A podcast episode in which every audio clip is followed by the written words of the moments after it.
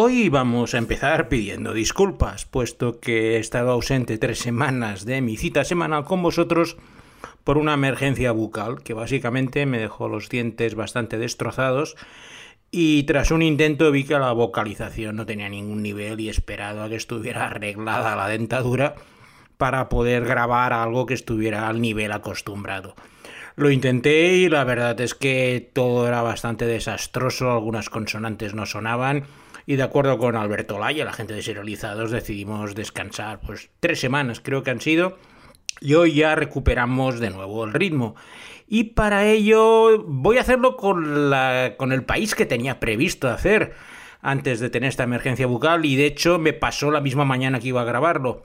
Visto con perspectiva me sabe un poco mal porque la elección era un, era un país que estaba muy pegado a la actualidad de hace un mes con la muerte de dos periodistas eh, españoles un irlandés a sangre fría en el este de ese país mientras estaban haciendo un reportaje de caza furtiva. Y me pareció una buena idea pues hablar un poco de ese lugar que solo hemos, hemos conocido por las malas noticias y descubriros un poco sus maravillas. Y para ello nada mejor que empezar por las maravillas gastronómicas.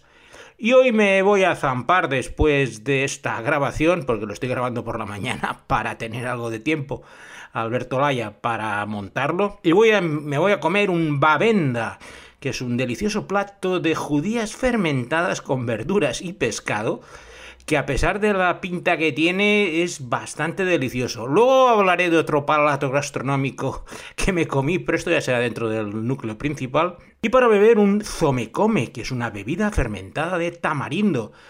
Porque hoy en esta nueva edición, tras este pequeño hiato de Traveling Series con Lorenzo Mejino, nos vamos a visitar Burkina Faso.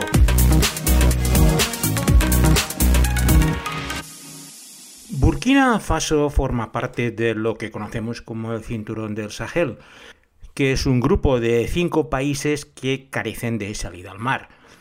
Son Mali, Níger, Chad, República Centroafricana y Burkina Faso. El hecho de no disponer de una salida al mar suele marcar mucho la idiosincrasia de los países, y en el caso de Burkina Faso eso es así. Tiene una superficie de la mitad de España y unos 15 millones de habitantes, por lo cual no es densamente poblado. Aparte es un lugar bastante plano, es plena sabana africana, el Sahel, donde pues las extensiones así de arena, polvo y matorral bajo se extienden por kilómetros y kilómetros y kilómetros. Cultivar algo es difícil porque están las estribaciones del Sáhara, en la parte sur del Sáhara, y la desertificación que está causando el cambio climático, pues hace que Burkina Faso sea uno de los lugares más afectados. Era una colonia francesa y era conocida con el nombre, yo cuando estudiaba sí lo sabía, del Alto Volta, en referencia al río principal que la cruza pero con su independencia en el año 60 y un poco más adelante, el pueblo que la habita, que son los burkinabé, como se llaman, pues decidieron cambiar el nombre a un nombre mucho más africano y de ahí esa acepción de Burkina Faso, que es la que conocemos todos. He estado una vez en Burkina Faso y fue un viaje bastante curioso.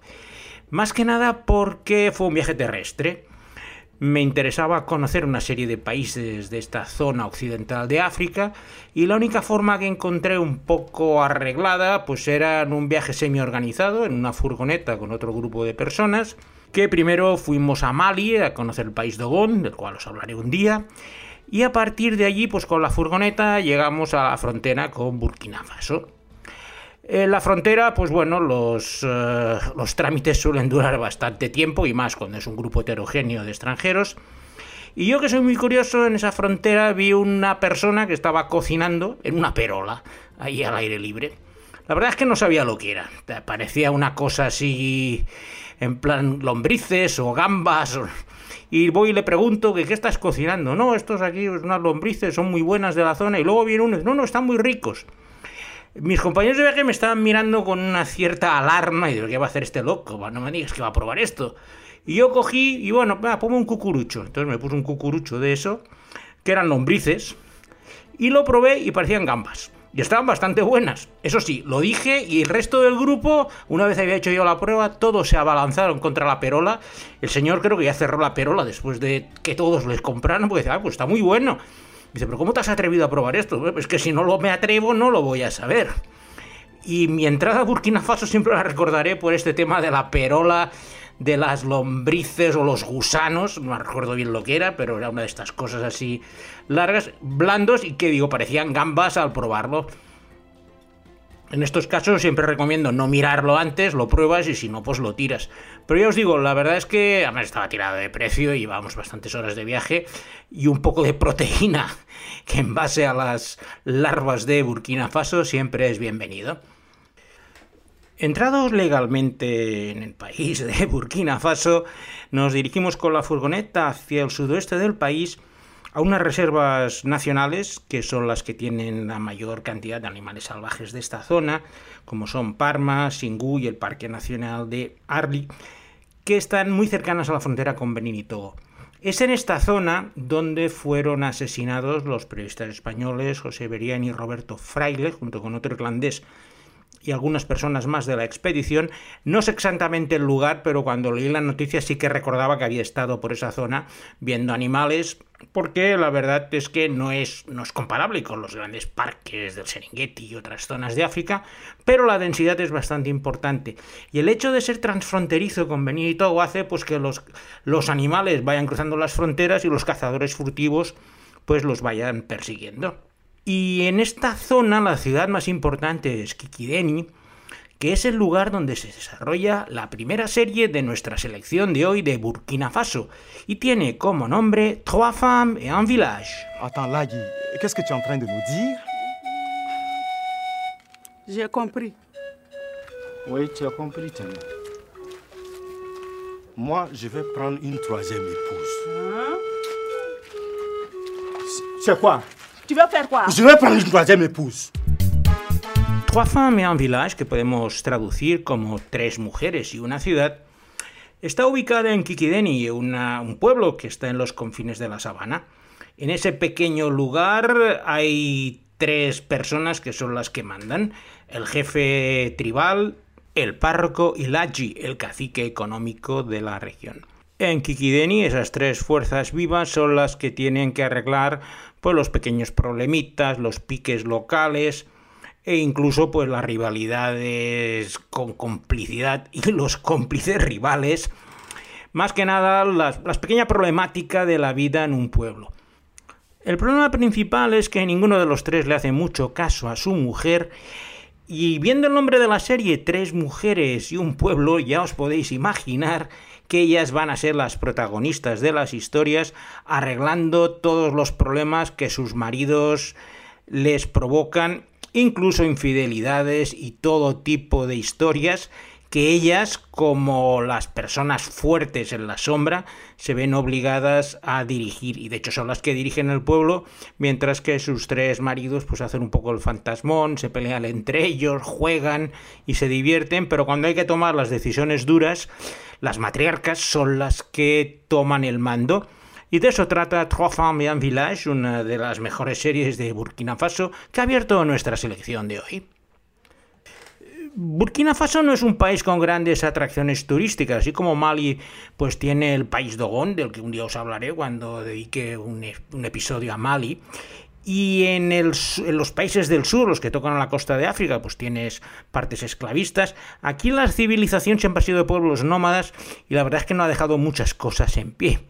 Por lo cual eh, sus principales atributos turísticos son, pues como ya he dicho, los parques nacionales, algún lago que veremos más tarde, y luego, pues bueno, las ciudades importantes. La capital es Ouagadougou, que es uno de estos lugares de aluvión. Yo lo recuerdo polvorienta por todos los lados, calles anchas, apenas asfaltadas. Un desastre urbanístico bastante grande, excepto, como suele ser habitual en estos países, en los barrios de las embajadas y los del gobierno. Pero a poco que salías del centro de la ciudad, aquello era una autoconstrucción total. Las calles, ya digo, polvorientas, sin asfaltar, un tráfico donde se mezclan los tuk-tuk, los triciclos, las bicicletas, las furgonetas cargando. Un caos bastante divertido. Eso sí, cuando estaba ya había teléfonos móviles y todo el mundo estaba con su teléfono móvil, arriba y abajo, negociando sus cosas o solo haciendo postureo. Porque esto os hablo del año 2000. Me sorprendió ver que en África ya había tanta distribución de teléfonos móviles, incluso en lugares como Burkina Faso, que no sería el primer lugar para invertir. Y en la capital Ouagadougou es donde tiene lugar la segunda serie de nuestra selección de hoy de Burkina Faso y que tiene como título Adieu belle-mère, adiós suegra. Veux-tu m'épouser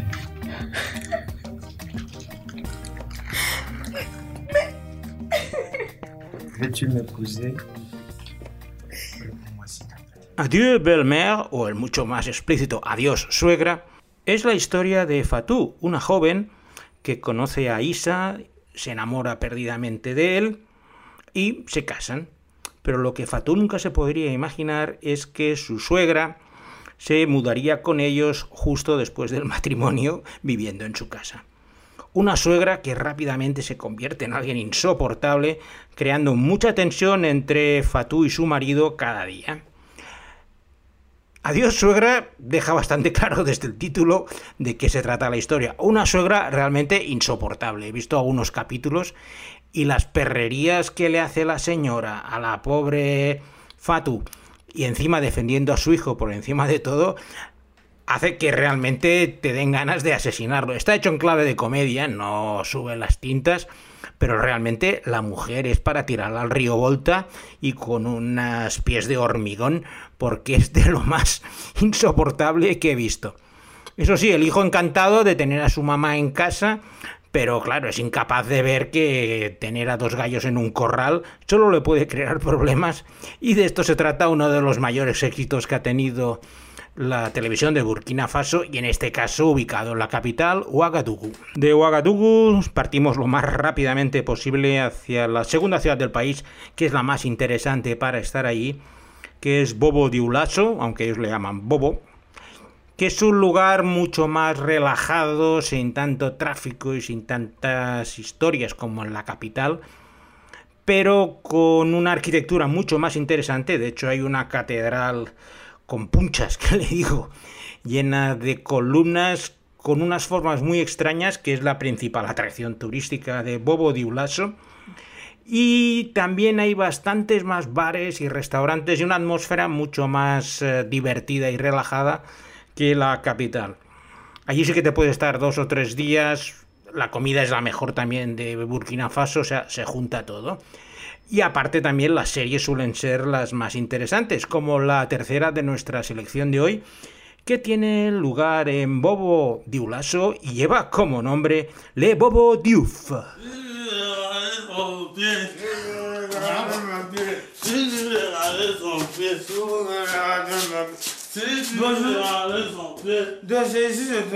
Bonjour, monsieur Tonton.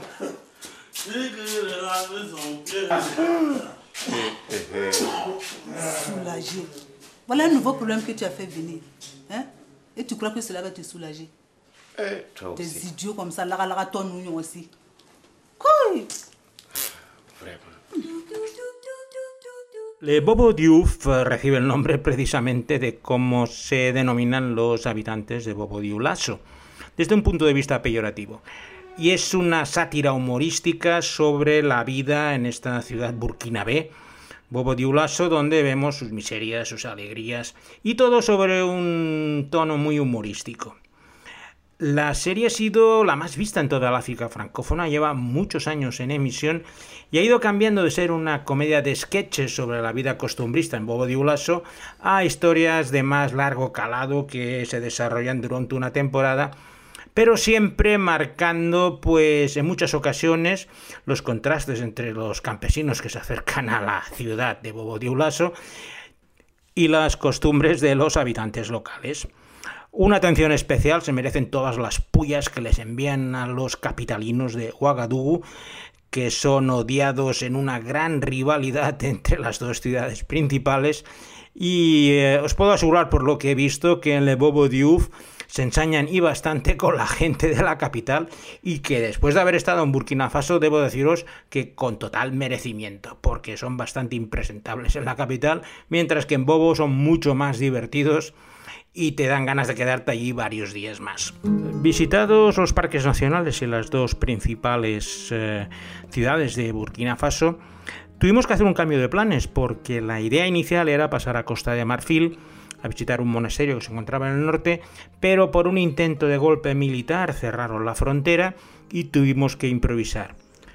Me perdí la entrada a Costa de Marfil, pero a cambio eh, la alternativa que elegimos, que fue ir hacia el oeste de Burkina Faso, fue mucho más gratificante puesto que encontré varios lugares que me gustaron mucho más que lo que había visto hasta entonces del país, empezando por Sindú, que es una ciudad eh, muy interesante que se encuentra situada al noroeste de Burkina Faso y que es conocida sobre todo por las rocas de Sindú, una colección de promontorios verticales que aparecen de la nada en medio de la llanura del Sahel y se ha convertido pues en uno de los atractivos principales de esta zona de Burkina Faso a donde la gente no suele llegar porque las distancias ya os digo son grandes y las carreteras para llegar desde Ouagadougou hasta aquí pues estuvimos un día tranquilamente y por carreteras de estas que estás dando saltos todo el rato a partir de Sindú fuimos a, otro, a otra ciudad bastante grande que también es de las más bonitas de Burkina Faso, que es Bánfora. Bánfora es, un magnífico lugar para hacer de centro de operaciones, puesto que cerca de allí me fui a visitar el lago Tengrela, me alquilé una moto, el resto del grupo quería quedarse por Bánfora, yo tenía ganas de ir a las cataratas y al lago, y cogí una moto y me fui al lago Tengrela, un lugar eh, poco habitual porque no suele haber muchos lagos en medio del Sahel y que tiene una colonia impresionante de hipopótamos. Nunca he visto tantos hipopótamos juntos. Y encima al lado hay unas cascadas preciosas, que son las cascadas Carfiguela, por las cuales estuve caminando un rato. Mm, en aquel momento, bueno, casi nunca he llevado cámara a mis viajes, no suelo hacer fotos y los móviles de aquella época tampoco es que hicieran mucho. Pero sí que recuerdo que al volver a Banfora y explicarle a los compañeros lo que había visto, al día siguiente, por la mañana, pues 5 o 6 se levantaron pronto, alquilaron un taxi y se fueron a verlo. No teníamos prevista la salida hasta la tarde, pero lo que les había contado les gustó tanto que no dudaron en ir a ver los hipopótamos del lago Tengrela y volvieron eh, dando maravillas. Ya habéis visto que en este viaje un poco el pionero era yo, porque probaba las gambas, me iba a los lugares turísticos y luego venían el resto a arrasar con, con los descubrimientos que había hecho. Y en esta ciudad de Bánfora es donde es originario uno de los protagonistas de la última serie Burkina de esta selección, que también tiene lugar en Bobo de Ulaso, pero al ser uno de los protagonistas de Bánfora me viene de perlas para cerrarla. Y tiene el nombre tan atractivo de Aló Polis. Ah, Dieu merci.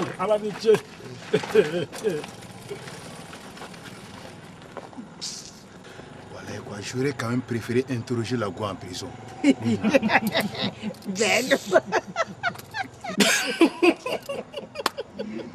Alópolis trata sobre las peripecias de una comisaría de barrio de Bobo Diulaso.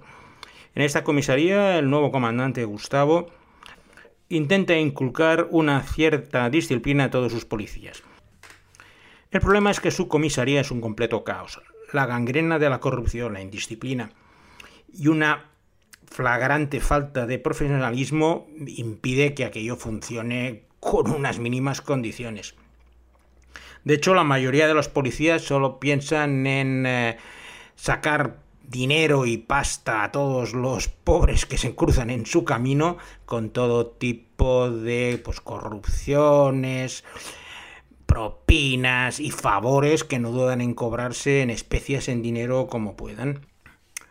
Alópolis trata de los esfuerzos del, comisario Gustavo de poner en orden en esa comisaría tan caótica, intentando enderezar a sus hombres, a la vez que va resolviendo los casos que le van surgiendo en el barrio de Bobo Diulaso donde están ubicados.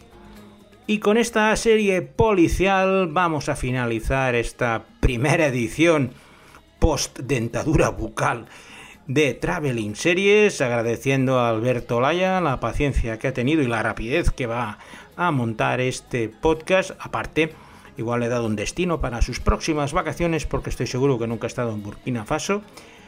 Y sin nada más, pues ya me despido de vosotros hasta la próxima semana donde reanudaremos la edición semanal de este podcast Traveling Series con Lorenzo Mejino.